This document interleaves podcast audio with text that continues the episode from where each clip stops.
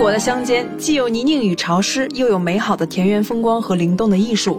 有彼得兔布满了乡间的菜园子的影子，有伊丽莎白贝内特在散步后裙角的淤泥和脸上迷人的红晕，有简爱眼中幽静孤寂的桑菲尔德庄园，有吴冠中笔下优美的英国乡村别墅。高地无际的草场，郁郁葱葱的灌木丛，园艺精致的乡村小屋，漫山遍野的蓝铃花，无数的传奇与美好都在这里焕发新的生机，因为这里是让人感到生命既伟大又渺小的英国乡村。这里是走马灯电台，一档关于影视艺术的聊天播客节目，现已上线喜马拉雅、小宇宙、苹果等泛用型播客客户端，每周五上午十点更新，欢迎订阅收听。今天我们一起来聊英国最著名的乡村兽医阿尔夫怀特自传体小说《万物既伟大又渺小》改编电视剧，与社畜哈里医生一起感受宜人的乡村风光及治愈淳朴的生活。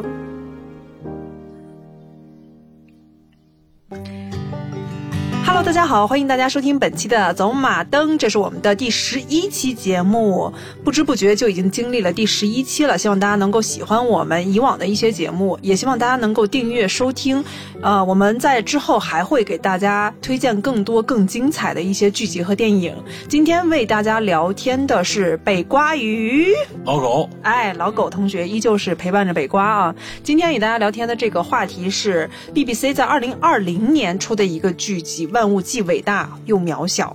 这个剧集在 BBC 播出之后，获得了一个非常高的收视率。因为我们都知道，二零二零年全世界都不好过，因为疫情的影响，大家对经济、对疫情、对未来，其实都有一些不太确定的东西，而且心灰意冷的东西比较多一些。但是在这个时候，万物既伟大又渺小这个剧集《The cuture Great and Small》，当它出来之后，振奋了很多很多看过这个剧集的观众。虽然它讲的故事很简单，但是看过的观众都认为，在那一年当中，大家都被治愈了。那我采访一下老狗，还是一个常规的第一个问题啊，这个剧集给你的感觉是什么样的？这个剧我感觉它可能是依托小说，嗯，优秀的小说、文学作品的原因。它没有说像咱们以前看过的职业剧，像《X 档案》，啊，不是呸，那叫《Doctor X》，是吧？那个剧《X 档案》其实也是一个职业剧，就是两个 FBI 的社畜，两个社畜寻找外星人的异常。为啥说 Doctor X 呢？也是医生嘛，只不过一个是看牲口的，一个是看人的。嗯，那那个剧就是没有一一集没有扣人心弦的事儿，遇到的全是惊世骇俗的、非常罕见的。那种的棘手的嗯病例，他这个呢，在乡村里，包括还有角色之间的情感生活也有丰富的描述。因为老外他们在做职业剧的时候很专注，要撇开这一块，然后淡化。这个剧并没有淡化，嗯，包括男主和女主的那个情感，嗯，他都没有淡化，但是又不鸡婆，又不看得显得很鸡婆，狗血哈，对，不狗血不鸡婆。完了，他的那个所遇到的跟职业相关的，又是很平常，感觉乡村里常见的牲口病。嗯，难产，包括外外伤，包括包括什么东西，长扭转，对，全这些常见的问题，但是又表现的特别紧张，所以说他刻画的那个深刻程度，我估计他在改编剧本的时候有很好的小说底子，嗯，这是我感觉。但是视觉上的感觉怎么样？这个片儿，你说你跟那个我的野蛮女友去了，我哎，我的天才女友，我的天才女友。比那肯定还差一档次，但是也还可以，嗯，也还可以，非常优美，是啊，也挺优美的设置也还可以，跟那种的极限表现这方面制片极限投入的那种的，就像我的天才女友，嗯，还是差一些。我的天才女友，她是用她极深厚的艺术功底去拍出一个破败的，应该说社区，对吧？对。但是万物既伟大又渺小这个剧集，它的优势在于哪儿呢？因为对于全世界的旅游爱好者来说，你知道他们心目当中最美的乡村。其实就在英国，对，也就是说，英国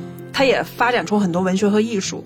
英国的所有的乡村，它的风光都是非常漂亮的。对，再加上碧翠丝·波特小姐，她当年因为自己的版税收入非常的高，所以她又买下了很多很多土地。嗯、在三百年、五百年之后，这些土地还是被保留下来，完整的保留下来。他们置景方面就省了挺多事儿。对，只要你的镜头完美的把这些风光拍出来，大家就就会觉得哇，简直就特别沁人心脾，感觉。对，因为那些地方几十年前、一百年左右的民居建筑。嗯，村子里的什么谷仓呀，还是住宅呀，还是保留原来的样子。嗯，而且他就把现代家具一去了，就很好做复复景。嗯，大概跟大家了解一下这个故事大概的一个故事线是什么样的。它的故事线很简单，很简单，大家在听的时候完全没有任何的负担啊。它的故事发生在一九三七年，这个是二战之前，二战是一九三九年，对吧？在二战之前，乔治六世刚刚登基的时候，因为他哥哥爱德华八世为了辛普森夫人而退位了，乔治六世临危受命。乔治六世还是一个非常自卑而且有口吃的这个国王，但是他的整个口碑是非常好的嘛。他的女儿就是现在我们的英国女王伊丽莎白，是吧？嗯，很著名。对，乔治六世刚刚登基，在这个时候，来自苏格兰的男主角，他的名字叫詹姆斯哈利，他来自苏格兰的格拉斯哥。而那个时候，你看我们看的第一个镜头，他跑过格拉斯哥的街道的时候，我们就能看出来，街道是非常脏乱差。对，虽然他是在大城市里，但是尘土和淤泥，还有它空气当中的一些硫。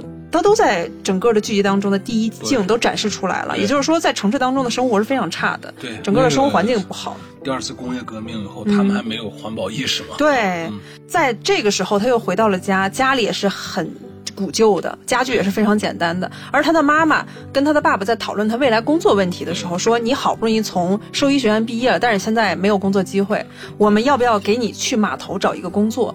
而男主这个时候他其实比较心灰意冷，因为他知道他的工作基本上是没有着落的，难找。对，而他妈妈在说话的时候又给他盛早点，你看从这个细节你就能看出来，他们家的生活环境是非常困苦的，因为没有肉，没有蛋白质。对，真不容易。他贫困户供了一个孩子学医，虽然是兽医，也挺贵。都贵，而且是五年的啊！他学了五年，哎呀，那真不容易。贫困户雇那个，他爸是码头扛活的，他家平时吃饭，你看全是谷物，全是麦片跟面包，对，连肉蛋白都见不着。在这样的情况下，男主他心里他是非常喜欢小动物和兽医，但是他还是认为爸妈可能未来给他安排的码头工人的工作，他们说找找人，我可以让你去码头工作，他还是半接受的状态。对，因为他前面他也做了一些铺垫。这样的工作你可遇而不可求。嗯，我们可以看一下背景，因为在一九三七年的时候，别说是英国了，在整个世界来说，它的整个经济状态都不太好，因为刚刚经历过一战，又在二战之前，大家经历又经历过经济危机，大萧条嘛。对，经济危机从美国到英国之后，它整个波及下来，大家都属于缺吃少穿，对吧？对，大家都因为工作机会很难找，就加上其他的金融系统又在崩溃，对，挣不到钱，消费又上不去。哎，就在这个时候，在男主非常心灰意冷的时候，来了一封信。这封信就是来自英国约克郡的达罗比。我们一定要说一下啊，就男主的那个口音跟真真正的英国口音还是有很大的区别的。对，苏格兰口音。哎呀，那苏格兰口音嘚嘚嘚嘚嘚，就跟像外国语。话是一样，就像他第一次来到约克郡的时候，也可以看到约克郡的人在听到他的口音说：“是你是外国人吗？” 从这就可以看出来，其实苏格兰跟整个约克郡，就英国约克郡之间，他们其实很少交流的。对，而且是很少见面，也他们也不太了解苏格兰到底是什么口音。虽然你从苏格兰大城市来格拉斯哥，但是你我觉得你就是个外国人，而且他们口音之间的差距还是挺挺大的。男主在后面他在说真正的伦敦腔的时候，他其实还带一点口音。对，口音是很难改的。是，当你是一个学英语的一个爱好者，又喜欢看英剧的时候，那绝对不。不赞成，我绝对不推荐你去听男主男主那口音，把你带偏了。那个得看字幕，对，英国人也得看，也得看字幕啊。呃，有两个很著名的，一个是演员，另外一个是剧集，都是来自苏苏格兰的。一个是詹姆斯麦卡沃伊，在中国他被誉为是医美，因为他长得非常帅气嘛。X 教授那个演员，他就是典型的苏格兰人。他在之前在拍片的时候用的都是伦敦腔，因为他学语言学的非常好嘛。在后面，他要要演一些跟美国相关的一些角色的时候，就是美语。嗯。但是他有一次就参加 BBC 的一个儿童绘本讲述节目，因为 BBC 那是一个公益节目，所有的明星都会上去。他用的他就就是他们的家乡话，典型的苏格兰口音。当时我就乐崩溃，因为第一次听他讲苏格兰口音，特别逗，而且他那个口音加上他那个气势，你就感觉这个人。苏格兰口音，我是不是看过？这个人挺蛮的。英英国的喜剧。要啊，少年犯。有一个胖子跟一个傻眼的，完了他俩去当警察去，去一个小的村庄，啊，那个不是苏格兰口音，那是英国口音。那个也是那是西蒙佩吉跟尼克弗罗斯特演的。对对对，那个叫片名叫啥我忘了。终极警探啊，终极警探里。他们去那个地方也是听不懂当地的口音，那个那个地方的英语，你你听着就可怪呢。他还不是苏格兰口音哈，嗯，那应该是本地口音，就是一种小镇的口音，也是听不懂。还有一个剧集就是《少年犯》，《少年犯》这个剧集在整个豆瓣评分的机制当中也是很高的，差不多八点六分，我记得有那么一段时间啊。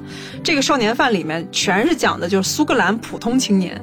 尤其是那种底层的普通青年，他们之间的一种放荡的生活，但是放荡之下还能看出来底层青年的那种单纯和可爱。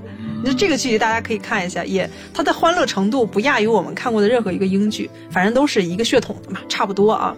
说到这儿的时候，我们一定要说一下男主角我们的詹姆斯哈利，他来到英国的约克郡的一个小镇叫达罗比，达罗比，达罗比这个地方是整个剧集从小说啊到剧集，它是一个虚构的地方。它不是一个真实的地方啊！你看，我当时看过他们的一个花絮，他们为了这个小，他们是在另外一个小镇，但是搭了置景，置出来一个模拟的小镇。就制了一个大家看上比较好的一些景，再看他们的房子的内部的一些结构，还有他们去的每一个教堂都是临时搭建的。他那些都是置景。对，我还以为人家一一百年左右的建筑保存的好，他们都不用置景。没有，都是置景出来的。那那那也是真了不得。而且现在还有一点很有意思，因为这个剧在英国非常火，在全世界也非常火，因为它通过一些渠道传播呢。呃，石桥那些是真的，真的吧？啊，但是剩下一些东西，哦对，只要是室内的全是。选景的时候肯定选一个感觉还不错的，稍微拾掇拾掇能拾掇出来的。嗯，他们现在由于这个剧集特别受欢迎，再加上原著小说在英国本土本身它就是非常受欢迎的，所以他们有一个官方网站，我还登了他们官方网站的，是景点了。对，你想去这个景点儿，童免费，然后成年人是好像收是五。块多英镑还是多少英镑？那挺便宜。对，就大家可以去那儿去采风，然后可以在那儿当地喝点酒啊什么的，挺挺开心的。酒馆啥的，剧里面酒馆都保留下来。对对对对对。那估计他置景的时候也跟当地的村镇也协调了。嗯，你看，这就是他们的周边效应。只要你这个剧集拍得好，你的周边一切都成为一个旅游景点，对吧？天台女友似的。嗯，还有就跟我们看那个置景直接转化为实体的资产转化，对，不错。还有我们看那个《冰雪奇缘》。你看他的周边卖的多好，就只要是一个好的作品，你不要不要怕你的什么收视率啊什么的，你只要这个作品够好，收视率肯定没问题。另外一个就是你后面延展的东西肯定也能让你挣钱。IP 厉害。哎，我们再来看一下他来到达罗比之后遇到了这么几个人，让人印象比较深刻的啊，一个是管家霍尔太太。嗯。管家霍尔太太是个很高大的女性，而且在剧集里看年岁也不小了，对吧？关键是她一开始在刚出现的时候，大家会觉得她是一个冷若冰霜的一个人，但是你后面才发现，这是一个妈味儿十足的一个女性。对，她把所有的她周围的这些男性都照顾的就像儿子一样，而且她心里特别暖。比如像哈利马上就要过生日了，她悄悄给他做蛋糕。然后给大家就是安排工作，对吧？细细的保住哈利的一个份工作，啊，特别特别好。是他们兽医铺的 HR。哎，而且这个 HR 他的身份不简单，他曾经受雇于服役于皇家女子海军。你看，我们在看他们的达罗比农牧展示会的时候，海军的一个手海军的后勤，他是不不不不，他还是个领导。是吧？啊，他是个领导，好像他提过打枪那段嘛。嗯，他还能把那个准星弄好。你看，别以为在后勤每天就是做饭干啥说的，那意思是他他是后勤。不是，后来那个医生，那个发男医生不是喜欢上另外一个女孩了吗？那个女孩一直都是他手下啊。说你当我领导的时候可不是现在这样啊。他还是个领导啊。后来他还在剧集当中有一个不太成器的一个儿子叫爱德华。这个儿子是他心目当中的一个痛，他一直没露过面的这个距离。但是你可以能想象到是为什么，在圣诞特别篇的时候，在之前他一直给爱德华寄钱，动不动就是什么二十英镑或者是一百英镑，都是很大的钱。对。但是那个爱德华一直就没给他回信，他就很伤心。她的闺蜜就认为你不能应该这么宠着这个爱德华，但是大家都一直不太明白为什么爱德华就不肯见他的妈妈霍尔太太。有啥？在圣诞特别篇的时候，霍尔太太不就说了吗？说以前他们受雇于另外一个大家族，对，那个时候他也在当管家，把他的儿子当然也带在身边了。但他儿子偷管家的钱，哦，他又举报了他的儿子，他认为这样做是不对的。结果他儿子就被关在那个时候，他儿子还很年轻，就关在了一个少年管教所。嗯，再后来，他儿子出来之后就一直恨他，不原谅他。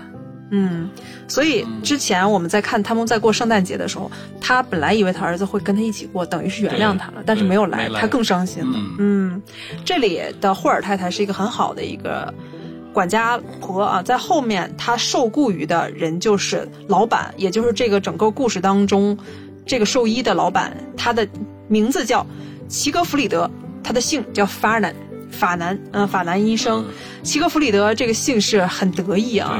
在原著小说的一个延展的知识点当中，就说当这个原著作者阿尔夫怀特在写这个姓氏的时候，他的灵感来自于他曾经的好朋友，也是一个真正的兽医的老板，兽医店一个老板叫唐纳德·辛克莱。嗯，他俩是相爱相杀，而且唐纳德·辛克莱本人的性格是特别的反复无常的。所以阿尔夫怀特在写他的时候，就把这个姓氏给弄得有点德国感觉、德国血统啊，导致唐纳德·辛克莱非常的生气，因为唐纳德·辛克莱那个时候也受雇于皇家海军，他就认为德国人打我们，你竟然把我写成一个德国人，你是什么意思？两个人因为这个闹了好几年的不愉快，嗯，在后面才冰释前嫌，就发现，哎呀，我们我们就是好朋友，然后好理由，好朋友，我找不到别的朋友了。所以，唐纳德·辛克莱对于很多他们的晚辈来说，他们晚辈在评价他的时候都说，他确确实实是个暴君，他确确实实反复无常。所以在当时我在看豆瓣的一个评论的时候啊，那现在应该是在整个剧当中应该是第四条评论，他第四条比较火的一个评论，他就说我太恶心，看到这种剧集当中有那种所谓的刀子嘴豆腐心，什么反差这么没有教养的人，能不能以后这些编剧给我编出一些有教养的人？我不想再看到这种常规的没有教养的人。什么他背后很暖，我讨厌他之前那么虐待人，那是不对的。我就觉得这样的人真的很幼稚啊，对，没有生活感。对，因为谁年轻或者年少的时候，可能也都是善良的人。嗯，后来发现自己的善良可能需要保护，所以他自我保护的话，会有一些苛刻，会有一些刁钻和一些刀子嘴在上面，因为防止别人过度占他的便宜。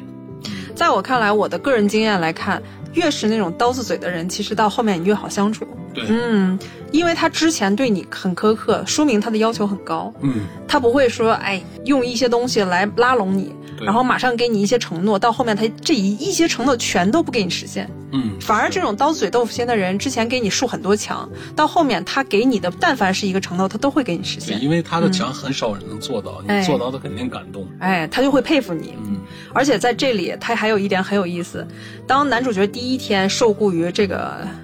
宠物诊所的时候，兽医店的时候，男主角被他备受折磨。比如像开车的时候，还有做手术的时候，就经常被他骂，经常被法尔南骂。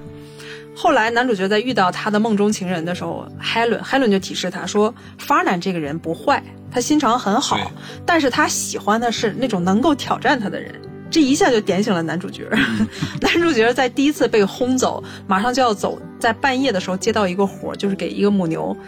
那母牛难产，就帮他顺产啊，把这个活完美的干完之后，法尔南肯定是要责难他的，说你为什么不通知我？啊？结果男主角这个时候就直接说：“没发现我干得很好吗？你没发现你很讨厌吗？” 结果对面男主角没有发现，而法尔南就有一个很轻微的一个微表情，他竟然笑了。他其实很开心，他喜欢那种特别有勇气的人。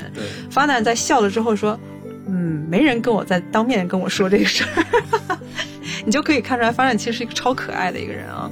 他一方面对自己的弟弟爹味儿十足，又很会做生意，又能制造出点与松节油的一些烟雾，让那些客户乖乖的送钱，对对吧？还能让笼络一些客户，比如像遇到一些客户，既然我得保持自己的姿态，我不能让你觉得我太闲，但是你要说你找别人不行，我赶快得拉拢一下你，请你喝个酒什么的。其实也是个就那么小个镇子，就那点固定客源，跑一个就少一个。哎，还有就是，当男主角男主角出现了一次非常重大的一个事故，也不算事故，但是对于那些重要的客户来说，这是一个重大的事故，就是一个大家族他们养的赛马，对，其中一个宝马被他拿枪得了肠扭转，对，得了肠扭转，男主角就认为男主角悲悯心上来了，就认为这个马很痛苦，我立刻就应该解决它。这样的会减短他的痛苦，但是其他人就觉得男主角是误诊了，因为这匹马很贵，而且他战绩斐然。在这个时候，男主角私自就把那个马给崩了，这也代表男主角比较冲动一些啊。也确实，他应该那个时候其实通知发展。对，嗯时不时的这么大事儿跟老板通个气儿，嗯，他可能是啥心善，他对，就是他觉得没有经验嘛。他觉得马太痛苦了，嗯让他早点结束，别让他再翻滚打滚疼痛。结果在这个时候，他的大客户也是 Farnan 的最大的客户翻脸了，就认为你是在挑战我们吗？你直接在没有通知我们的情况下就把这匹马给弄死了，而且这匹马万一你弄错了的话，我们损失一大笔钱。关键是他们又请了 Farnan 过来做尸检。对，这个就挺厉害。哎呀，这一点让我觉得他们太牛了。你看，嗯，他们竟然能信任同一个机构的同时的两个人，是吧？对对对，就像你这个企业派出一个项目经理去，嗯。呃，如果说这个项目经理非常让客户不信任，但你再派一个总监过来，嗯。呃，他他没有疑心，如果这个总监口碑什么还不错，他会信任，他不会觉得这个总监是为了袒护自己的生意和袒护自己的同事，啊、糊弄他们，或者是里面搪塞过去，他们没有这个想法。看来就是他们整个社会文化就建立在就是大家绝对诚实守信任对对这块儿无罪推定。对，嗯这就是昂格鲁萨克逊人他们一直秉承的契约精神嘛。对，就是我给你签了一个契约，你必须得达到，你也不可能骗我，我也不可能觉得你骗我，对我也绝对信任你。就像我们之前看的《荒野猎人》，嗯，荒野猎人》里他那个领队不就是个英国人吗？是。啊，哦，在那么什么东西都没有，更别说有电的情况下，手机什么通讯的方式都没有，他们他们并不大家都带着刀。嗯，英国吧，他们是在美美洲国。哦，他们是他是个英国人，嗯对，是他是英国人，航海大老远来到美洲，完了又在深山穷山僻壤的深山老林里建的一个捕猎的，应该叫据点吧？对，据点就是嗯，营地，营地吧，就是那种情况下，那个地方，你如果说是合起伙来把这个钱密了，谁都谁都不知知道，你可能这辈子都没人知道，因为只有你这几个人知道。但是在那种情况下，他那个领队还要等男主角回来，我要把钱给他，嗯就这么诚实守信。我当时其实看到其他情节我都没有特别惊讶，我只要看到这个细节，我而且非常非常惊讶。让一个同伴留下来照顾这个人，把他这送回到安全的地方对，嗯完了还给这个人留下了点钱，结果这个人拿点钱，呃，就也也嫌他碍事儿，就把这个、那个小李子吧啊，就给扔下来了，扔下来，要给他活埋了，还要还要把他儿子干掉，是吧？嗯干掉没有？干掉了。干他那是他干儿子。对，嗯，哎呀，这一下队长知道了，这个队长那么大买卖也不做了，亲自骑上马，自己去追击这个人。嗯，就这个剧，呃，《荒野猎人》当中，其实最伟大的是队长，对 太厉害他。死了，哦，对，为了这个小李子给死了。你看，如果没有他的话，小李子之前估计早死了好几遍，没人知道了，而且拿不到钱，也没有未来的生活，对吧？这就是他们让我们觉得超级让我们无法理解的一他对，些东西。他是这样的文化，它形成了一个体系以后，人和人更容易信赖对方。是，就跟你在国海外的时候，就是像，比方说美洲呀，或者是欧洲，嗯，你在除非办特别正式官方的事儿的时候，你要你你你去申请去办，你的举证权、举证的义务在你自己，所以你要提供好多证明啊啥的。但在生活中或者普通工作中的环境，你要是说说一件事儿，或者是是。呃，自己叙叙述一个自己的经历也好，是自己一个什么资质也好，对方是不会是太质疑你的。对，嗯，嗯，而且他们在这个过程当中也没有说是故意刁难你，对对吧？我是绝对信任的。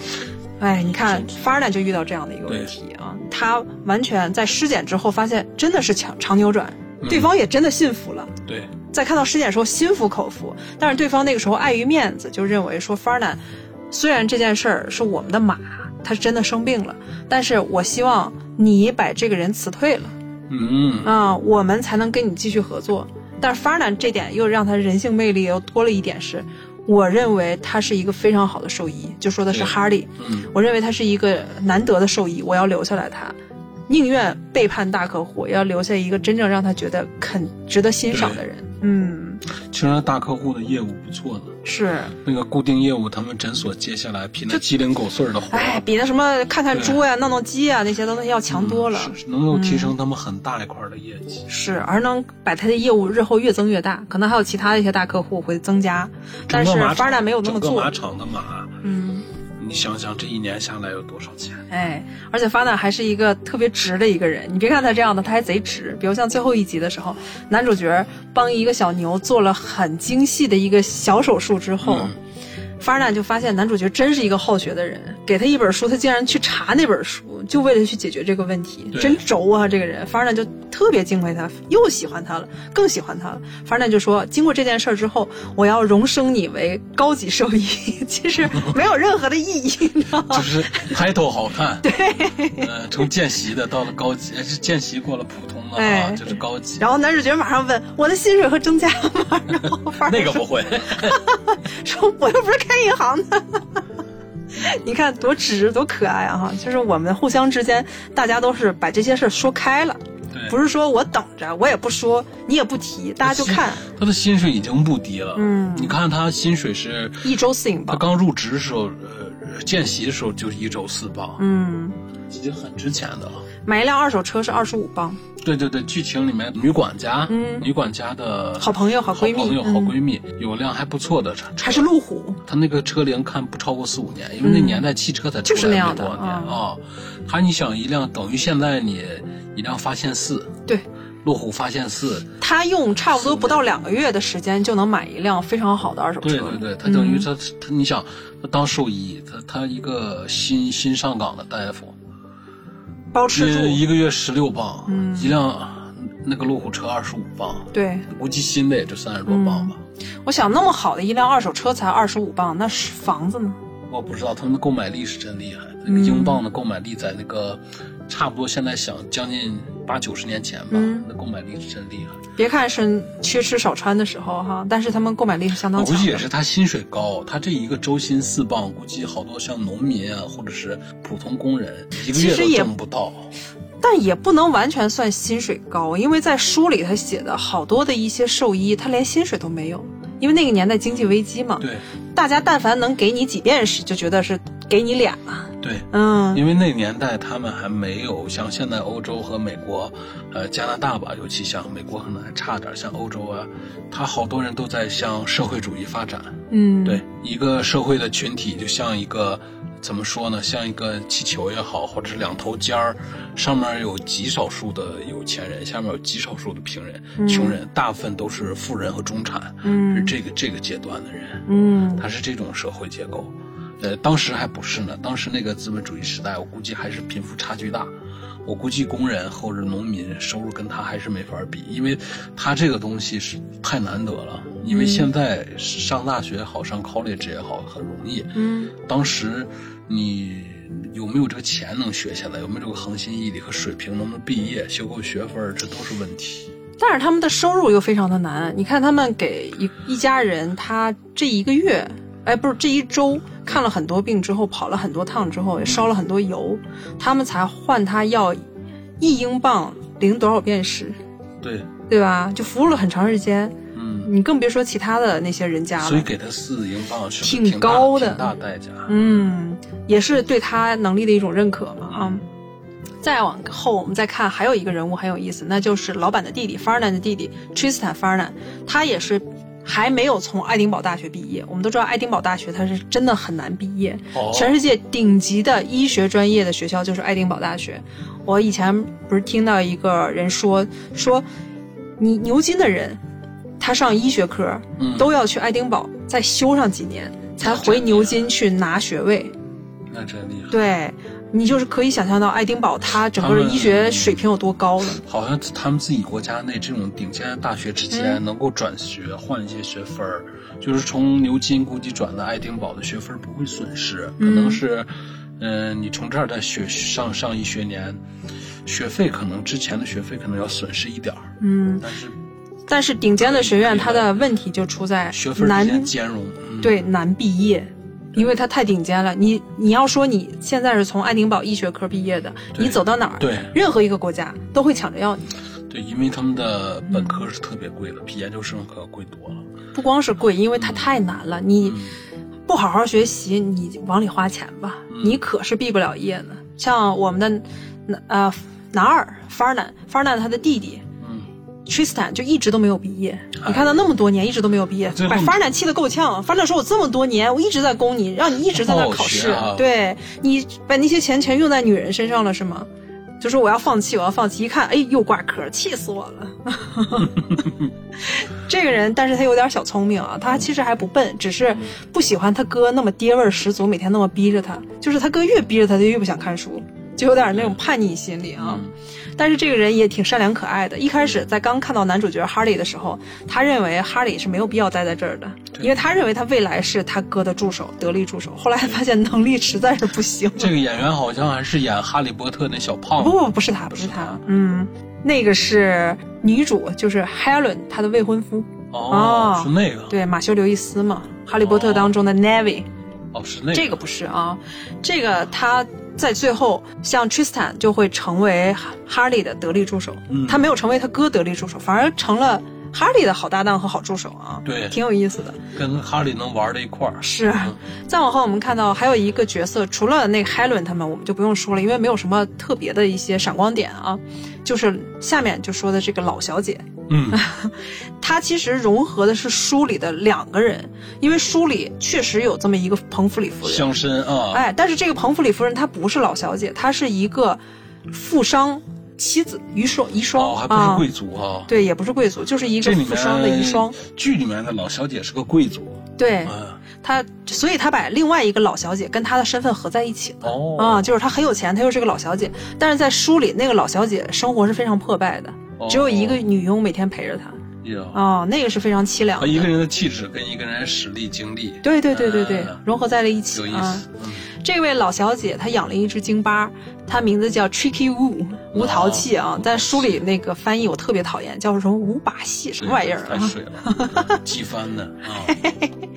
无淘气非常喜欢哈利，但是讨厌 Tristan。就是有的时候小动物就很有意思，在见到一个人的时候，他如果哎突然对你特别好的时候，你就会觉得这个人可能他比较善良，因为他跟动物很有亲和力。Tristan 是不是老板的弟弟？对对对，嗯觉得 Tristan 这个人可有点皮，嗯，就。所以后面老小姐彭弗里夫人就把所有那些关于无陶器的一些治疗的方面的东西全给了我们的男主角哈利。对，哈利他们还受贿了很多东西，比如像哈利强制让他去减肥，就把他带回诊所了。结果老小姐怕这只狗饿着，给拿了一大筐好吃的，都是那种特别贵的东西，人都能吃的东西。结果就被崔斯坦他们全给吃了。对，他这个里面。刻画那个老小姐那一段是特别有意思。老小姐开一个什么舞会是酒会 party 哈，叫所有人去。你就看那个男主角刚去那个镇里，他因为是实习生嘛，可能身份比较低。那老小姐那个办事儿，那个压制人的那个水平，呃，男主角叫啥来着？那是叫哈利。哈利吧。嗯。完了去了以后，哈利的老板带着他介绍。完了啊，老小姐说哈利就是跟他老板说你终于来了，有好的可能就是文手礼啥的。完了说这是哈利，这是我的呃新来的助理哈。老小姐可会办事呢，拿着自己的那个说跟哈利叔叔玩啊，QQ。嗯，完了跟那个 把管家还是服服 waiter，waiter 叫过来，就把自己的仆人叫过来。这这是哈利医生，我要求你一直让他的杯子里保持有酒，就是你帮我照顾好这客人。对，完了就接着说，哈利是 Tricky Wood 的好朋友。突然感觉哈利跟咱们国内的一个剧集当中的一个很著名的角色重合了，就是大宅门里那个抱 抱狗的那个丫头。对，他是啥呢？但是你来了也是客是吧？你是你老板的客，但是你这个身份跟我这个身份交朋友咱还不够。嗯，但我也想跟你亲近一下。但我又想把你绑定在这个狗旁边，让你照顾这个狗。嗯，对，你你跟我交朋友不够，但我给你个机会，我也想跟你亲近一下，跟你呃拉拉一下关系，这样你当我狗的朋友吧。就 这个意思，太损了。当时看到哈利特别失望的抱着那个 Tricky Woo 的时候，哎呀，那个感觉让我感觉特别像大宅门里那个抱狗丫头，就一脸。委屈，他这里面那些调侃，就英国人那个不正经啊，一本不正经的那个样子，真的挺多的啊。比如像哈利在第二集的时候，他在泉水里裸泳，对，结果不小心就碰到了海伦，海伦什么都没说，就跟他打了个招呼，对吧？后面当 Tristan 又遇到海伦的时候，就跟海伦开玩笑说：“海伦，亲爱的，你想我吗？”哈，然后海伦说：“哎呀，日思夜想，都快出病了啊。”结果看到后面的哈利的时候，他就说：“哈利医生，哎呦，你穿的衣服我都快不认识你。” 穿上衣服我都认不出来了，让大家就觉得，呃，到底发生了什么事儿？哈，就一本正经的胡说八道。后面还有一件事让我觉得特别爆笑，就是哈利对一头牛误诊啊，那头牛是刚生完，刚小产完。对。但是盆骨可能有点松弛，哈利在检测他的盆骨的时候就觉得他盆骨有异样，认为这头牛没有活的希望了，就说我给你开个证明，让这头牛赶快去屠宰场。但是牛的主人呢又很喜欢这头牛，他们这些主人都非常喜欢自己那些牲畜，都当家人一样养啊，他们不舍得，就觉得哈利医生。这个肯定是有问题，我们要不要多咨询一下？结果在咨询 Farla 的时候，发现，哎，这头牛很健康，差点被送到屠宰场去，这是我们的哈利医生最大的一个失误啊！然后让 Farla 非常的生气。咱们再去看那头牛的时候，发现那头牛特别好，活蹦乱跳的哈。然后他们就说，哎，我们这头牛应该是拉萨路的。这段大家应该懂这个梗的话，大家都会笑出声的啊！因为拉萨路是耶稣的好朋友，在圣经里，对，他在病死之后四天之后，耶稣让他复活，他就复活了，就很厉害啊！像那《星际穿越》里不是也说了那个拉萨路计划吗？也是人类复活计划，人类未来的火种计划啊！在那个大卫鲍伊临终前的最后一张专辑《Black Star》也唱了拉萨路这首歌，也有一首歌叫拉萨路。大卫鲍伊也希望他未来能像拉萨路一样复活，但是当然没有复活了。他也说了一些内心的一个期望，在这里这个梗的特别有意思，说：“哎，你看着我们这个牛死而复生了，要不差点就去屠宰场了，特别的损啊。”我们再来讲一下，就这部剧集当中的一个金句。我先跟大家分享第一句，第一句是男主角他要从格拉斯哥来到小镇达沃比小镇的时候，他妈妈怕儿子在这个过程当中受到一些挫败。伤害他妈妈当时在火车站的时候跟他说了一句话啊，这句话是 Just don't be disappointed if there's not a part of God at the end of the rainbow。那个意思就是说，如果彩虹的尽头没有找到想要的东西，你千万不要失望。嗯，你看很励志的一句话啊，他妈妈这句话让我看的特别暖心。另外一句就是，当男主角到达达沃比之后，到达了宠物店，哎，不是兽医店之后，霍尔太太。当时也跟他说过一句话，我当时看到这句话的时候，我就认为这绝对不是霍尔太太原创的。嗯，因为霍尔太太说，It is not a mountain we conquer, but ourselves。这首这句话就是我们征服的不是山，而是我们自己。来自爱德蒙·希拉里爵士，也是首批登陆珠峰的专业登山者。那个意思就是说，我们要不断的挑战自己，其实是你心里的坎儿一直没有过去。在安慰男主角嘛，这两句话也是贯穿了整个的这个剧集，让这个剧集就是里面你不光在笑，不光在微笑，不光在被治愈，你也同时是能看到一些很励志的一些东西，亲情方面的、友情方面的，还有就是你背后的精神支持方面的，挺丰富。嗯，有很多。我们再来说一下这个剧集当中的一个电视剧背景吧。这个电视剧背景非常了不起啊，改编自阿尔夫·怀特。以 James Hart 呃哈利为笔名撰写的一个轻小说，由英国第五频道 Playground Entertainment 和美国 PBS 电视台制作。但是在 BBC 之前，因为这本书出现的年代非常早，你想，真正的这个男主也就是阿尔夫怀特，他进入这个宠物店的时候是一九三九年，他在工作了很久之后才开始写作，在差不多五十年代的时候他开始写作，嗯，写作之后这本书在全世界就大卖。当然，那个时候我们看不到的啊，但是在欧美的其他国家，它是非常大卖的。大卖了之后，BBC 从一九七八年到一九九零年就开始拍这个剧集，一直拍了九十集，到现在为止，这九十集还是在 BBC 的电视台偶尔重播，有点像咱们当年看的《新白娘子传奇》。难道这个电视剧意思是重制版的？对，啊，就是现代版的。它被整个故事又重新给你编排了一些架构，但是老版的那个，它的整个故事跟书里还是比较像的，啊，人物设置跟书里基本上是一样的，嗯，因为好看，嗯，都挺好看，但是这个现在二零二零年这个版本更符合现在人的品美呃品味，因为它不光是画面清晰度高了，摄影也很好，还有就是收音、拾音，还有演员的表演更细致一些，而且它的镜头也更灵活一些了。在当年，它的主观镜头基本上就是推哦，就是很死板的一些镜头。嗯，我们再看一下，在二零二零年这个版本，除了二零二零年这个版本，在一九七五年，由于太受欢迎了，尤其看到剧集又有那么多的收视率，他们又重新拍了一个电影版。电影版对它叫《芸芸众生》，在豆瓣评分是八点三分。关键是里面那个法尔南医生的扮演者是安东尼奥·霍普金斯，嗯，神一级的表演艺术家。前段时间《困在时间里的父亲》。那部电影不是就也是他演的吗？就大家就觉得哇，安东尼奥·霍普金斯他的每一个毛孔都会演戏，就这么厉害的一个人啊！但在 IMDB 当时的评分并不高啊，IMDB 的评分是六点五分。二零二零年这个版本，IMDB 和豆瓣的评分都非常高，大家都给了一个很高的评价，给了九点三分的评价。嗯，因为这个导演他来头不小，这个导演是《唐顿庄园》的导演布莱恩·派西维尔。我们都知道《唐顿庄园》。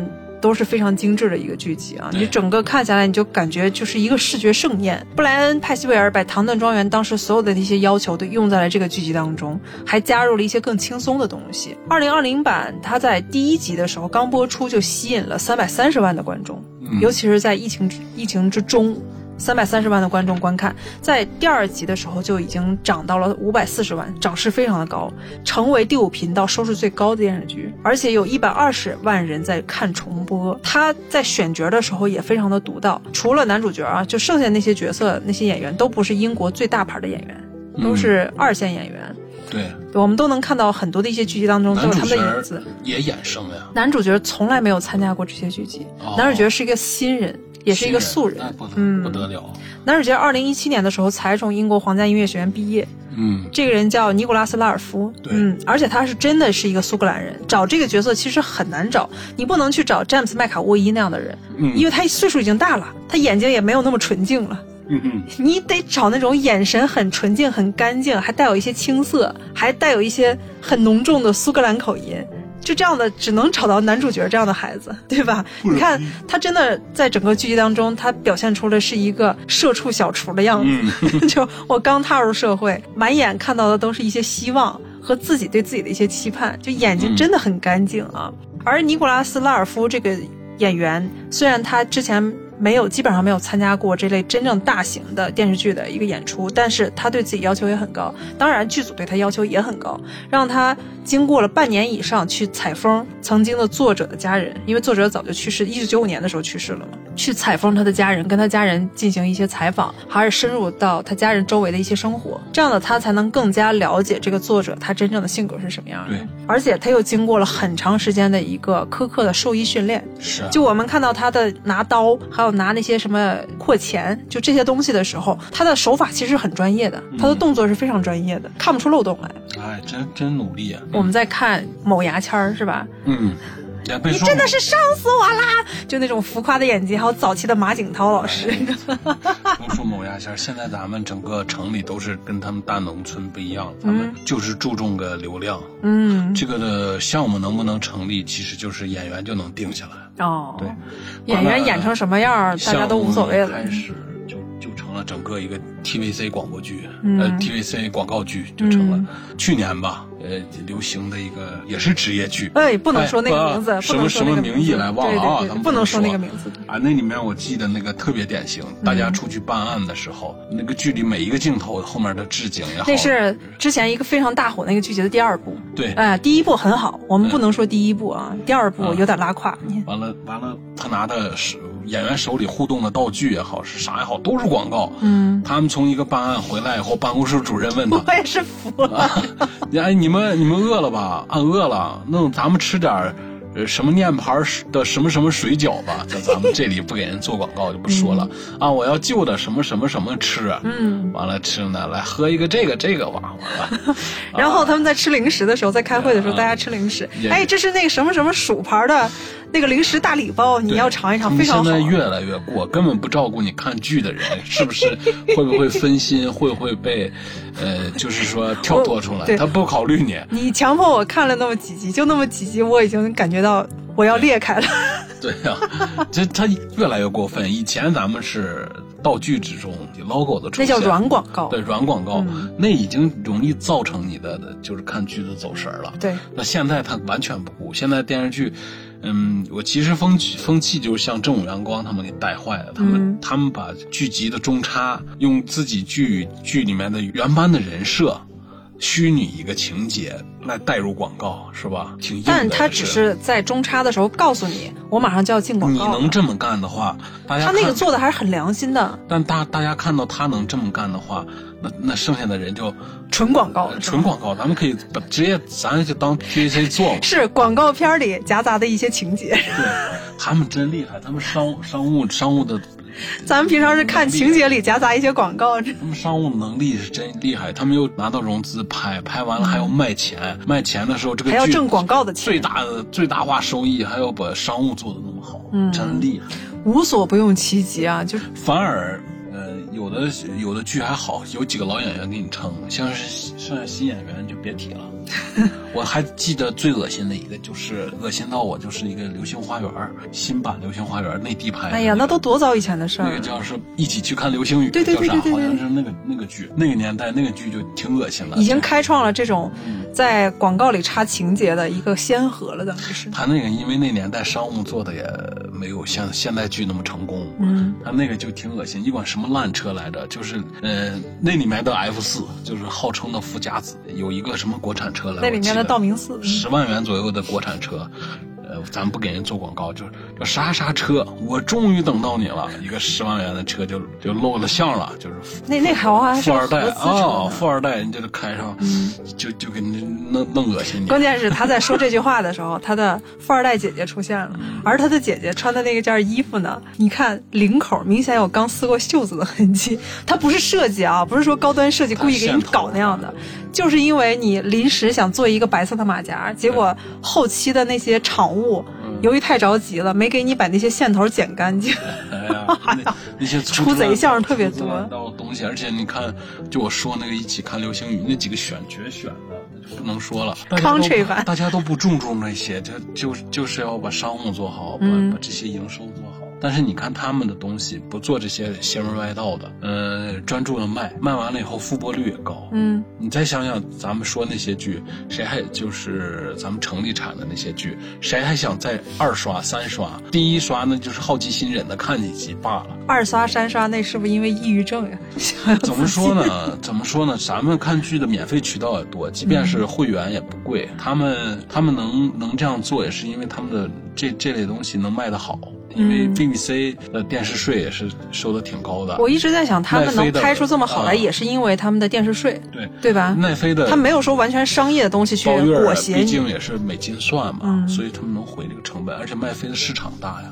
对，对，奈飞不光是这样的，奈飞还有一些自己的广告，对对吧？也能挣钱。他们不是说往里头硬给你插一些广告让我挣钱，这样他们也认为我把这个东西弄恶心了，这样的会把我的口碑弄坏。这就跟他们的信誉问题是一样的。对，就像这里面的男主角，他一直在给其他的农户做担保。比如像你的牛，如果它只是一个小问题的话，我可以给你做担保，它可以去屠屠宰场；或者你的牛在未来可以生小牛的情况下，我可以给你做担保。嗯但是如果我发现你的牛有问题，嗯就算你的牛的主人是我心爱的女士，嗯，我也会把这个问题指出来，因为我得给你及时止损，对，对吧？这就是他们的信用问题。真厉害。嗯，哎，大家没有看的一定要去看一下《万物既伟大又渺小》这个剧集，它里面其实搞笑的东西也很多，其他东西也很多，需要你有一些社会阅历，嗯。才能砸不出来一些更好玩的一些东西啊。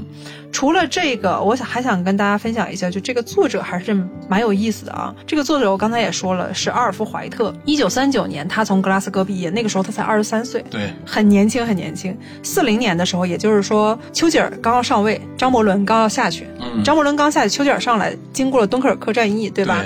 在这这一年代，他搬到了约克郡，成为乡村诊所的一个兽医，在那里执业长达五十年。嗯也就是说，在写书的时候，都一直还在那个乡村的诊所，都没有离开过啊。他出版过八本书，均以二十世纪三十到五十年代约克郡山谷为背景。由于书都是半自传体的，所以很多故事情节都基于他作为一名兽医的真实生活。这里我一定要吐槽一下，这本翻译版，因为现在国内只能找到这一个翻译版。这个翻译版中哎是九州出版社，呃，中信吧？九州。哦，我还以为中信呢。我就说嘛，中信不可能是这样的。就是中信出版的书都还质量还可以。对，九州出版社啊，九州出版社这次有两个灵性的翻译者，他其他的我可以说翻译的还可以，但是他们犯了一个特别侮辱读者的一个巨大的问题，就是你在翻译书的时候，一定不要把欧美的名字和他的姓氏用中文语境当中的东西去代替。嗯，这跟抖音学的。对，就抖音里给你讲一部电影啊，这个男主叫小帅，那个男主那个女。主叫小翠儿，就用这种东西去概括你，就认为你是个小婴儿。对，为了照顾你观众能看懂，因为咱们有些中老年观众，他们特特别苦恼看外国电影，看一些译制片哪怕是电视剧，你给他翻译好但是那是中老年观众呀，他记不住里面的情节中的人物，对不上号，因为这个名字对他们来说记不住。如果这个叫二强。呃，麻子，呃，小张啥的，他他们他们就能牢牢的记住。所以抖音那种的快速传播的东西，他也希望你一下能够把人物对号入座。但是我也听到一个营销者说，像抖音，他为什么要做成这种简单的东西？因为他认为他的用户就是大家的层次认知水平可能有一定的差距，所以咱不能说人家低啊，只是大家可能没有那个心思去仔细去咀嚼里面的东西啊。怎么哄小快速的对快速的我。我要获取信息，所以他只能用这些东西去代替什么小翠儿、小帅、小强，那你书籍就不应该这样做了。对呀，因为你书籍并不是所有人都看的东西。你说抖音用户哪个会去看书？就很少有人会再选择去看，尤其看全是文字的书，特别小众的小说，嗯，应该是不会有什么人买的。你既然是这样东西，你把英文原名给人家翻译出来，学习英文原名也有。就是也有助于你去了解英国文化和外国文化，就算它是一个意大利文学或者其他的文学，它都应该去尊重他们原有的文化历史，把它的名字一五一十给你标出来。对，就是说我们去翻译一本很著名的一本书，然后文艺复兴时期的一本书，你要全弄成什么小翠儿、小帅这样的东西，你是不是觉得你在翻书的时候受到了一种重大的侮辱？对，对吧？嗯。这本书就犯这个问题，它里面就是什么 Tristan 就是什么屈先生，然后彭弗里夫人就是彭彭小姐彭女士，然后要不就是彭府，他那个房子叫彭府，什么玩意儿？彭府里人家是一个姓氏。对，他给人拆改姓彭了啊，太胡闹。然后还有什么林先生，这全是我们中文语境上的一些东西。对，就像刚才我还吐槽呢，书里管那 tricky w o 叫什么五把戏，里面还有一个特别死板的东西。五把戏一听就是机翻的，他除了把人名呃本地做中国这边的本地化处理以外，其他东西翻译质量可能般。确实比较一般，因为 tricky 物它是一个京巴，你但凡有点生活质量的，呃，不是，应该说是生活阅历的人都觉得我就是管你叫。京巴更好，我不能管你叫北京 dog，对吧？北京狗，这他怎么翻的呢？北京狗，数次出现 Tricky Wu，因为 Tricky Wu 是整个书当中很重要的一个小角色啊。数次出现描述他的东西的时候，没有一句京巴，全是 Tricky Wu 是一个北京狗。这只北京狗应该怎么怎么样？就他人第三方在说他的时候，都是这只北京狗应该怎么怎么样。哇，好死板呀！就又幼稚又死板。对，嗯。在这里，我之前在看豆瓣的时候，我之前还觉得豆瓣人太挑剔了啊，因为豆瓣的人也在问这个问题，就说，嗯，能现在能找到这位先生的的六本书的中文版，但是建议大家看英文原版，因为中文版问题特别多。我之前还不太信，我说能有什么问题？不就是翻译吗？你们也太苛刻了，显得你们好像懂很多似的。当我在看到这本书的时候，我当时啊，我边看边骂。这能退吗 不能退。书。书买了就不能退，嗯，打折买的，哎，打折买的，嗯，但是这本书里好的一点是，他把阿尔夫怀特他在一斤多呢，这可惜了了这本书。阿尔夫怀特他在就医期间，因为他也是一个很好的一个就是业余画家，你看它里面的一些小速写，它对动物的一些小速写，它也都给画出来，都给你印出来了啊，就印刷质量还是不错的，对，整个印刷质量还是相对来说比较好，真一般。画的挺好的，其实还一般。嗯，你想他是在工作之余画的啊，他又不可能是全职去画。他不是个画画人。他不是个画画人。看 GQ，GQ 就是个京巴嘛。对呀，多可爱呀哈。不过你看用线还是 很干净，挺干净，而且你看造型能力很强的。你根据他的画风，你可以看到他是一个井井有条、心思缜密的人。嗯，其实，在像他们的爱丁堡大学或者格拉斯哥兽医学院，他们也得去训练画画，因为他们得去，对他们得。得去画动物身上的那些细胞和淋巴。造型能力是真强，完了心思缜密，用线真细致。嗯，真漂亮，真的。我看到这个 Tricky Wood 的时候，我被惊艳到了，非常漂亮。就这几张插画的，它的那个构造和整个的排版，我觉得还是挺满意的。但是翻译，这个鸡画的好啊，鸡画的有特点，其他的都只能叫一个学生作业。鸡的话画的还是挺不错。这两个人吧，我感觉就像两个刚毕业的大学生，或者正要毕业的语言学的学生。不是大学生，它是一种什么现象呢？就是说，嗯，中国人的他，就咱们的国人吧，嗯。普遍来说，就是自然科学和兴趣爱好，尤其现在四五十岁的人，可能他涉猎的不够，呃，宽泛。就像曾经有一个特别有名的历史老师，就是在百家讲坛啊，在央视，还在北京的补习班呃，做做讲课，他很出名，他的课讲得很精彩。但他在表达很多东西的时候，你像他说他看电影。只爱看那些打仗的，不是战争的，他都不看，非常片面，对吧？对他不片面，而且他欣赏包括服饰也好，收藏也好，他他说他讨厌那个特别简单的画咱们所谓的就是一些写意的热抽象、冷抽象这些东西是他看不过眼的，因为确实那里面有炸的东西比较多一点，他喜欢比较复杂的、繁复的东画的真像花纹那种。画的像的东西，所以说他那种就是品味上，就是做艺术鉴赏和品味上，还有他。对自然科学的不足，但感觉他对其他的知识其实很低的。对它，它很狭窄，这个就说明咱们的，呃，过去。现在我不了解，过去可能教育环境下对人的那个，呃，拓宽的，呃，这这块还是艺术跟自然科学这这两样好像都差的比较多一些。因为我们的成长过程当中确实也出现这样的情况。这两个翻译的人肯定也就是说接触的东西太少，嗯，生活经验少，他们可能是优等生，真的，我们可以说人家可能是优等生啊，但不能说所有的优等生都是这样的。我们也见过那种非常精英的优等生，但对于一个普通的接活的优等生来说，你的生活阅历少。完全就能折射到你的翻译上。以前就有人专门因为翻译就说过这个问题，说当一个人他的生活阅历不丰富的时候，他的翻译就非常的蹩脚。对，就比如像之前翻译的《一九八四》就有好几个版本，但大家还认为董乐山那是最好的。对，嗯，还有很多的一些名著，比如像《傲慢与偏见》，就有的一看就是稚气未脱，他完全不理解作者这个文字里头要表达什么东西。嗯，他只是认为这是一个很直白的一句话，但是真正能传世到现在的一些好的文学，它里面的英英。里面优美的东西很多。英国文学作品，而且你得接触他们的生活，你得热爱他们的生活。这个人看就是英英国的文学作品都看的少，可能就是比方说生活类、学术类的，像雅思呀是这些东西，可能他可能过硬吧，很厉害，是可能是有所涉猎的，只能说真正雅思能做的几八七七七或者是四个八分以上的人，他对文学作品的涉猎都不少，他他不会翻译出这个质量，这可能就是个玩票型的翻译选手。这代表了他的一个思维，嗯。我我再往暗黑点想，是不是他拿到的那薪水不太高啊？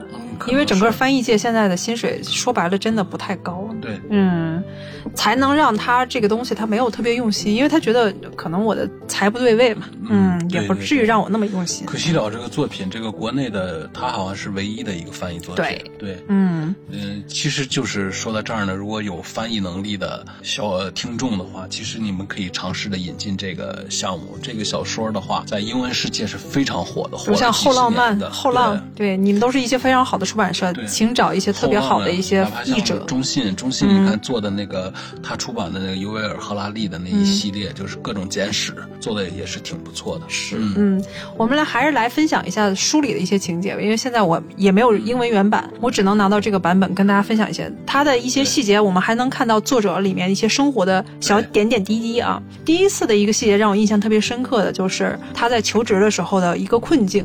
他说，在一九三七年，作为一个刚出科的一个外科兽医，简直像加入了领救济金、失业金的长蛇阵列似的。由于政府十年来的一个忽视，你看这就暴露了一个信息：在这十年，他们的经济都没有缓解过来。对，萧大萧条时期，对，就是那样。而且不光是城市萧条，农村也逐渐衰落。那都是。而一向是兽医行业主要对象的劳动马群也逐渐消失了。嗯，有很多的一些机械都代替了马。而大家也不用那些马大规模的去培育自己的那些粮食，对吧？当一群年轻人苦读五年之后，迎接他们的热忱与迎接他们的不是热忱与知识，只是一个冷漠的世界。对。迎接他们的热忱与知识的只是一个冷漠的世界。这这，哎呀，不太通啊！啊，就是机翻。记录周刊上通常有两三个职位，平均有八十个受益在申请。嗯，狼多肉少的一个情况。多少与我一起毕业的朋友只能在商店或者轮船码头做苦力。我早已对我的前途放弃希望了。轮船码头还是？嗯。轮船码头，哎呀，好生硬啊，这好生硬！天哪！哎呀，我当时在读的时候，哇，我就我就已经崩溃了，你知道吗？当我逐渐接近目的地时，那些听来可怕的故事不断的涌进脑海当中。这些故事都是早期同学受了几个月的开业行行医的苦啊，开业行医的苦以后带回学校的。助手们。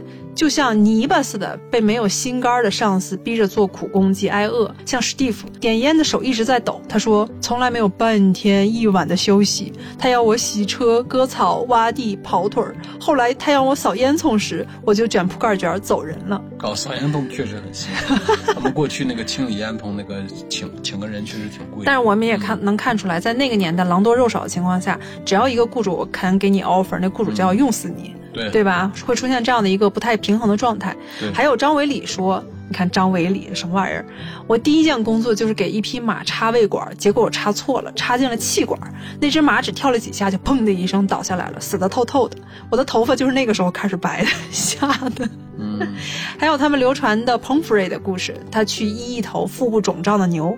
当牛的主人看到牛屁眼一直不停的放气而大为佩服时，Pomfrey 有点得意忘形了。他掏出打火机想要点燃那些气。不料稻草一下子点火了，着火了，牛栏烧成了平地。彭弗瑞事后立刻接下一个海外的工作，什么岛来着？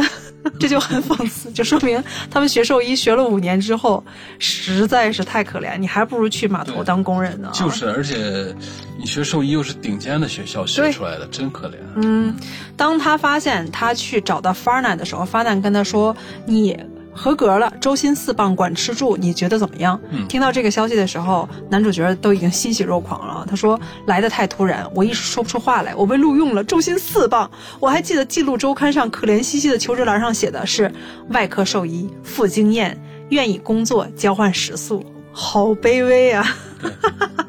这里就可以看出来，在那个年代经济不好的情况下，就算你是一个高精尖端人才，但是你又没有办法。没有门对，你说现在不是医生就是律师，这两个行业都是大家非常抢着要的行业，都是你旱涝保收的行业。但是在那个年代，大家就没有施展的空间。对，那年代可能就是大家经济萧条吧，嗯大家维系人们的基本链条的，就是吃喝拉撒睡这一块的，可能大家还有就业岗位。嗯，呃，稍微比方说是加工生产复杂一点的，或者像他们衍生出来的职位，嗯，就是配套职位大量的减少，嗯，也是经济萧条带来的一个不太优质的一个后果吧啊，所以我们这经济萧条这件事儿，我们日后真的不希望再见到了，因为它会埋没很多的人才，会让很多充满希望的人绝望。但是在这本书里，我们却看出来，作者虽然在一个充满绝望的环境当中，但他却充满了希望。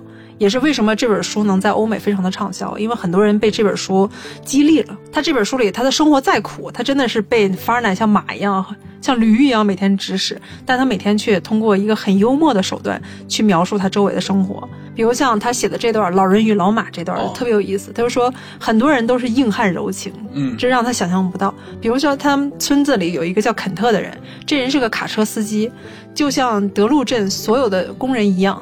自己也在园子里养了一头猪，准备给家人使用。问题却出在要宰猪的日子，肯特哭了三天。正巧那个时候我到他们家里去了，猪已经宰了，我却发现肯特的太太与女儿把猪肉切成块儿，以及攒成馅饼的肉碎。所有人都难以下刀，所有人都有难以下刀的心情。至于肯特，更是悲惨的缩在炉火旁边，眼泪泪如泉涌。肯特原是一个孔武有力的人，平日能轻易举起一大袋面粉扔进卡车里，他的心却软的杀不起一头猪。他这儿就引出了后面他要说的一个特别重要的一个人，这也是他们一个重要的客户。这个人他曾经是农民，嗯，工厂的工人，农场的工人，但是他一通过自己的努力和他自己坚韧的精神，成了富有的地主。这个人就是贝纳啊邓纳贝农场的主人。他说，邓纳贝农场不仅是实体上的农场，而且在精神上也是人的忍耐力与技术的纪念碑。那优美的谷物，那延伸的建筑物，那沿坡广袤的葱郁的草原，渐渐都证明了老约翰惨淡经营的成就。他的主人就是老约翰，他原是一个未受教育的农场工人，现在他已经成为富有的地主。老约翰的成就绝不是偶然，在他成功后面是一生的折磨和艰苦。这种逆境换来别人早就夭折了。当时他不但没有办法娶妻生子，或是寻求娱乐和享受，有说不尽的苦难难以忍受。然而他对农牧方面却有他的才华，这使他在那一带地区成为一个传奇人物。他说：“整个世界走向一条路的时候，我走的是另一条。”这是他的信条之一。果然，在人家的农场纷纷破产之际，他却能在极端困难的时期赚到钱。是的，老约翰征服了困难，但是在人们眼中却认为老约翰是被不断推进与进展所征服的人。的确是的，老约翰跟命运做了那么多年的苦战，由于他是非常严厉的驱策的自己，因而他不能停止不再奋斗。而今他的财产，他原可以大大享受一番，然而他没有时间。人们都说他在底下工作，收入最少的工人过的生活都比他好得多。其实老约翰这个心境我特别能理解，因为他。完全可以让自己停下来，但他认为停下来，一个是他没有安全感，另外一个就是当他的农场越扩越大的时候，他得养一群工人，这群工人还有自己的家庭。我以前看过很多类似于这样的书的时候，都有一些农场主，他有的时候到后期，他就不是为自己而活了，他是为自己的整个农场和工人而活，他得为这些工人去负责，就很有意思的一个精神状态啊，是我们现在是理解不了的，但是当年这样的人特别多的。此刻迎接我们而来的，只有那局部沉重、神情不耐烦的老约翰自己。他破烂的外衣连扣子都掉了，只靠一个长带在腰间绕了两圈，把衣襟绑住。你看，也是一个特别淳朴的一个人，对吧？他完全没有让自己好好享受，是一个苦行僧般的一个人。嗯，我由车后。行李箱取出了工具箱，我的木箱很奇怪。每遇到我钳着沉重的装备时，我的病人都会在很远的地方需要让我跑一段长路。这个工具箱现在就像装满了铅那么重，要走那么一大片围墙的草地，箱子只会越走越重越重。老约翰抓起一个草把，戳进了一大捆干草里，然后轻易的就能把那个草捆往肩上那么一钳，仍然健步如飞的走着。我们过了一道又一道门，采取斜角斜径通过草地。老约翰一直不减他的速度，我却踉踉跄跄跟在他身后。快要气喘吁吁的时候，心里尽量避免想起他至少比我大五十岁，七十多岁的老约翰，嗯，还那么精神矍铄，就是他心里一直吊着一口气儿，挺厉害。嗯，这个故事里他就讲的说，老约翰他不光是养了一个大的农场，他有两匹马。老两匹老马，关键是那两匹马已经退役了十五年了。我们一般认为，农场主在看到自己老马退役的时候就不能干活了，一般就会把它丢弃掉，或者是卖给，也没法屠宰啊，谁吃马肉呀？这种就是庄稼人，嗯，可有那身体好的呢。我记得你看过一个国内北京的一个夫妇做的一个，就是在优酷上做的一个纪录片他俩是情侣，他俩游历世界。第二季是坐帆船，第三季怎么着了，咱们就不说了。第一季的时候，他俩去非洲。非洲的一个地方啊，我记得那一集，给他们做向导的那个老汉是八十五岁，早上起来玉米地里干活。我记得说是九十多岁，不是八十五岁，是九十多岁。九十多岁，嗯，哎呀，反正倍儿年轻。呃，你就看不出来，你感觉像一个六十多岁老头。但你看头发啥的是半秃，但也白的，但是他精神状态真厉害。穿个这花衬衫，每天那个重体力活伺候地，伺候牲口，什么都能解决，招待他们吃喝完了，嗯，完了去向导人家徒步的。耳不聋眼不花，说话还贼利索。也不是像你们穿的什么徒步乡村徒步鞋，或者是很多一些老人都已经驼背了，对吧？没有啊，很很简朴的那个，不能说装备，就是平时穿啥就那一身衣服，领你们去转。身体底子是真好，是吧？是那个那个片里好像不是，是另一个片儿，说串了。反正就有那么个事儿。对对对对，真厉害。就可以看出来，很多人在经营农场或者其他一些地方的时候，他的身体是非常好。因为他不是影视剧嘛，他是纪录片我才我才敢相信。嗯，一个九十多岁的人，哎，我看到那段我也惊了，惊讶了。一个九，你想象一个九十多岁应该是啥？起码记事儿都记不清楚。在我们常规当中，只要人过了六十五岁，基本上等于就放弃生活了，每天郁郁寡欢。亚健康应该是过了三十五岁，就就应该是这个状态。他四十岁阿尔兹海默是吗？对，差不多。好像九十多岁哈，要干那么重的活儿，呃，他只是兼职给你做下向导，领你去转一天，就去山里。但是他能带着那些年轻人转一天，哇，实在无法想象。这里的老约翰也是那样的人，别看他生活的像苦行僧一样，但是他依旧是身体倍儿棒，精神倍儿棒，而且他还挺善良的，应该说相当善良。他在自己的那种苛刻的外表之下和不耐烦的外表之下，其实掩藏的也是一种温柔。对，比如像他对那两匹老马，他们退役了十五年，男主角认为你为什么不丢弃他们？你完全没有理由去养他们。但老约翰说，他们曾经跟我一样，也做过奴隶，所以我理解他们。没当牲口了，当同事了。对，把他们当朋友 当当员工了。嗯，每年还会定期给他们做身体检查，然后天天给他们送好吃的。马退休了，他也退休。对，他的员工当时就跟男主角说：“说你看，老约翰每天特别忙，但是他不管。”刮风下雨下雪，他都会定时的去给那两匹马喂水喂粮，给他们带去燕麦，嗯，非常的精心的。所以那些工人在见到老约翰这样的时候，那些工人也认为自己找对了老板，嗯，我愿意跟你一直这样干下去，因为你对马都这样，你更别说对人了。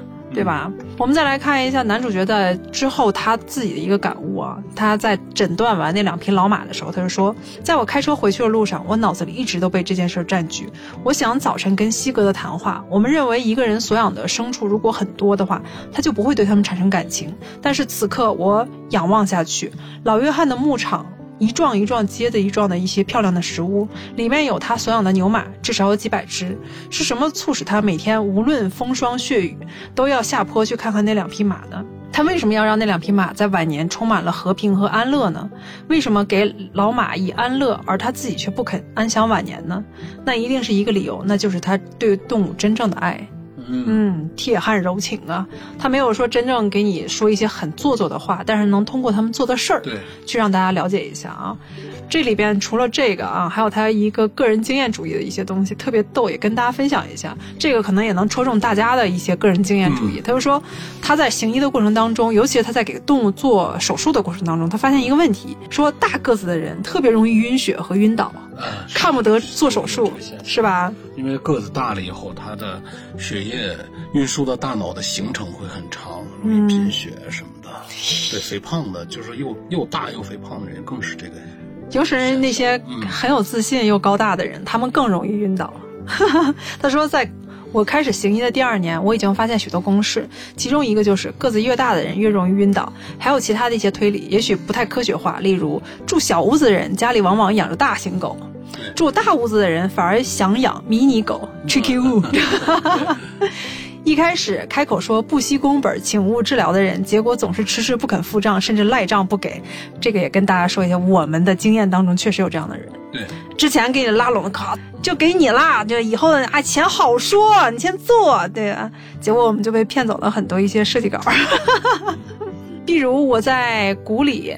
问路，人们最后会说：“放心，你绝对不会迷路的。”我就知道结果，我必然会迷路，这就特别逗啊！但是大个子那个，我留保留意见，也许可能是个人的体质问题。嗯，我觉得还是个子低的人确实是这些方面好一些。他说，尤其是大个子男人，这个问题特别严重。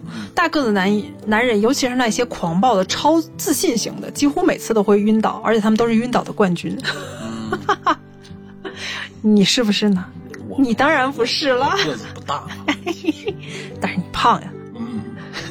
尽量避免晕倒的事儿。嗯，你没有，你才不会晕倒呢。我们再来个最后看一下，在这里我标注的另外一个让我印象特别深而且特别逗的一件事，那就是男主角的克星，也是整个他其实他不光说这家人是他的克星，他说的这家人大概那意思就是说愚昧和文明之间的一个相克。有有一有一部分人群是那样，就是那样的，他们非常的固执偏执，而且原教旨主义，对吧？在哪儿都有。他说他的克星就是谢诺一家，他每次一见到这一家人，他就要倒霉。他说有些农民认为兽医是无用的，是农业社会的寄生虫，是只知道捞钞票而不知道实际该怎么医治牲畜的。最低限度的就是这么一家人，他们叫谢诺，坚持这样的看法。他因为这家人吃了很多亏，而且这家人都认为他是整个医学界最坏的一个人啊。我对于谢诺家第一个印象是他们的家人都是狭隘的宗教主义者。非常疯狂崇拜的人。早在历史书上就可以看到这一类干瘪的脸、蓝色的下巴以及那受苦难的一对眼睛，有点像 中世纪那帮狂热的农民。我总觉得谢诺以这样的眼神看我时候，我就像被绑在火刑柱上，让他们把我当做巫师而烧死那样。在后面，他又被谢诺一家是誉为他们村里最讨厌的人啊，是怎么回事呢？之前他在去谢诺一家的时候，法尔南就警告过他说：“你开车去的时候，如果去了一个难缠的地方，你最好先把车子掉头，然后才开始检查他们的牲畜，必要的时候还得让车子的引擎盖、引擎一直开着，临走。”临要走的时候，才不至于要 有逃的时候有来不及的感觉，这都是经验啊。还有就是，我第一次去谢农农场，我希望这是最后一次，不要再有第二次了。不巧，我的运气已经开始不济了。由于头一次以后，第一次谢诺来电话，恰巧每一次谢诺来电话，恰巧都是我值班，每次去了回来，我都宁愿。不说是诊查了什么样的一些病处，而是在记录上填写他们出了什么岔子。谢诺这个名字简直成了厄运的代名词。不管我怎么努力，在他的农场里，我做的我所做的没有一件是他们认为对的。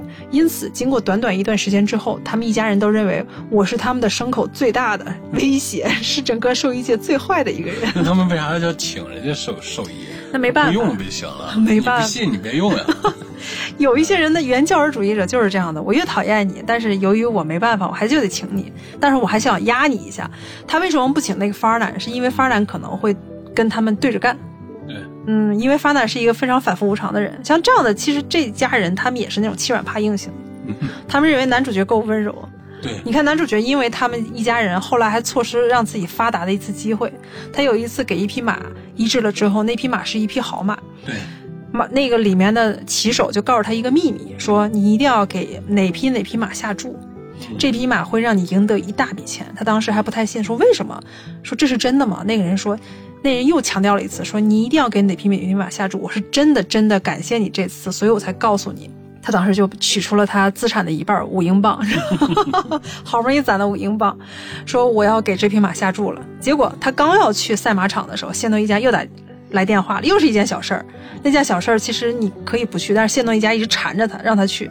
他去了之后就误了，给马场下注，结果他发现真的就是那匹马赢了，一赔十。对他可以赢得五十英镑。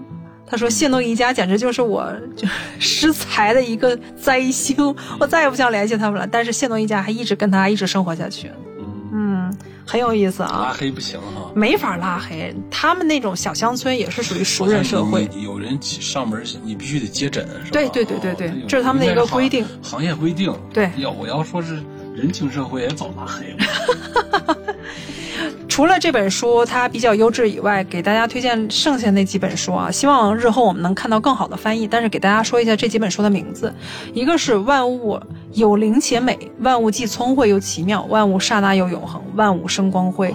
这就是为什么英国的第五频道它会一次续订五季，嗯，是因为他知道这个导演好导演布莱恩·派西维尔他会把这剩下的四本书都拍好，都拍成非常完美的剧集。他们才有那个信心把它拍成五集，但是每一个剧集我们都发现其实没有多少集，只有六集，对，是吧？挺够了，其实。对，而且这个作者他在七十多岁的时候还是一个脚踏实地、勤奋的兽医，去看动物也是他最好的消遣之一。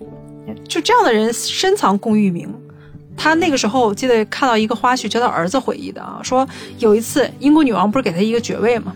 英国女王请他吃饭，嗯，就说这个作者有多有个性啊。请他吃饭的时候，他儿子就说：“喂。”跟英国友人一起吃饭什么感觉，老爸？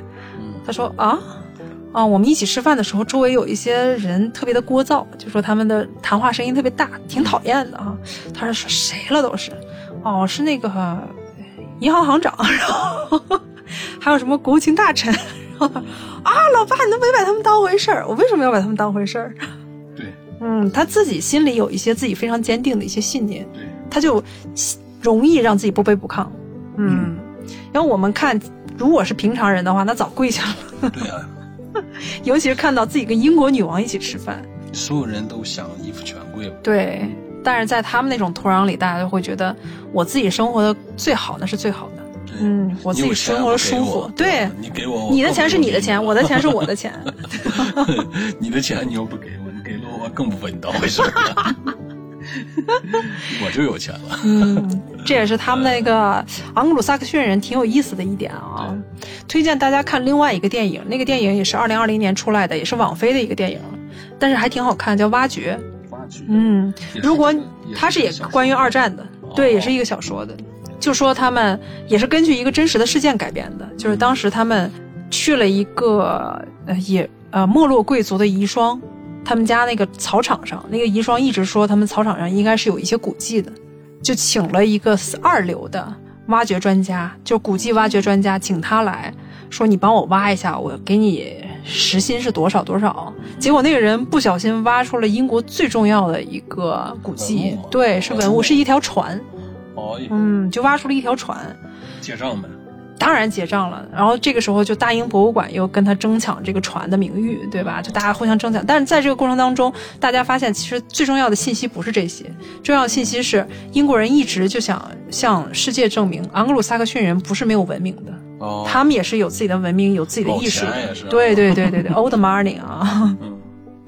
就你通过这个电影跟这部片子，你就可以就是相对来说更能了解英国那个社会当中很细致的一些东西，嗯，跟我们文化不太相近的一些东西。所以大家，我推荐大家还是在闲暇时候去看一下 BBC 二零二零年的这个剧集《万物既伟大又渺小》，一点也不耽误你时间，只有六集，再加上一个圣诞特别篇，一共七集。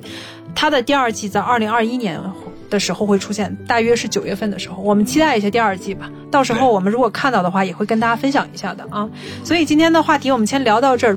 如果大家在看过这个剧集之后有一些自己的想法，或者是没有看过剧集，有其他的剧集一些推荐，可以在我们的评论区当中，比如像喜马拉雅、小宇宙。的评论区当中与我们分享一下啊，我们也可以跟大家分享一下，就自己看过剧集的一些感受，都可以热聊一下。当然，我们也更欢迎那些在英国生活过的那些朋友们，你们可以说一些我们这里没有提到的东西，或者提到的一些错误的一些想法和观点。我们没有经验，我对们希望拓宽自己的知识面。我们只是通过影视剧跟书的一些片面的东西去想了解英国的乡村文化，还是希望那些有经验的人来去指导一下我们，跟我们深度交流一下啊。所以今天的节目就到这里，我们下周五同一时间再见了，各位，拜拜拜拜。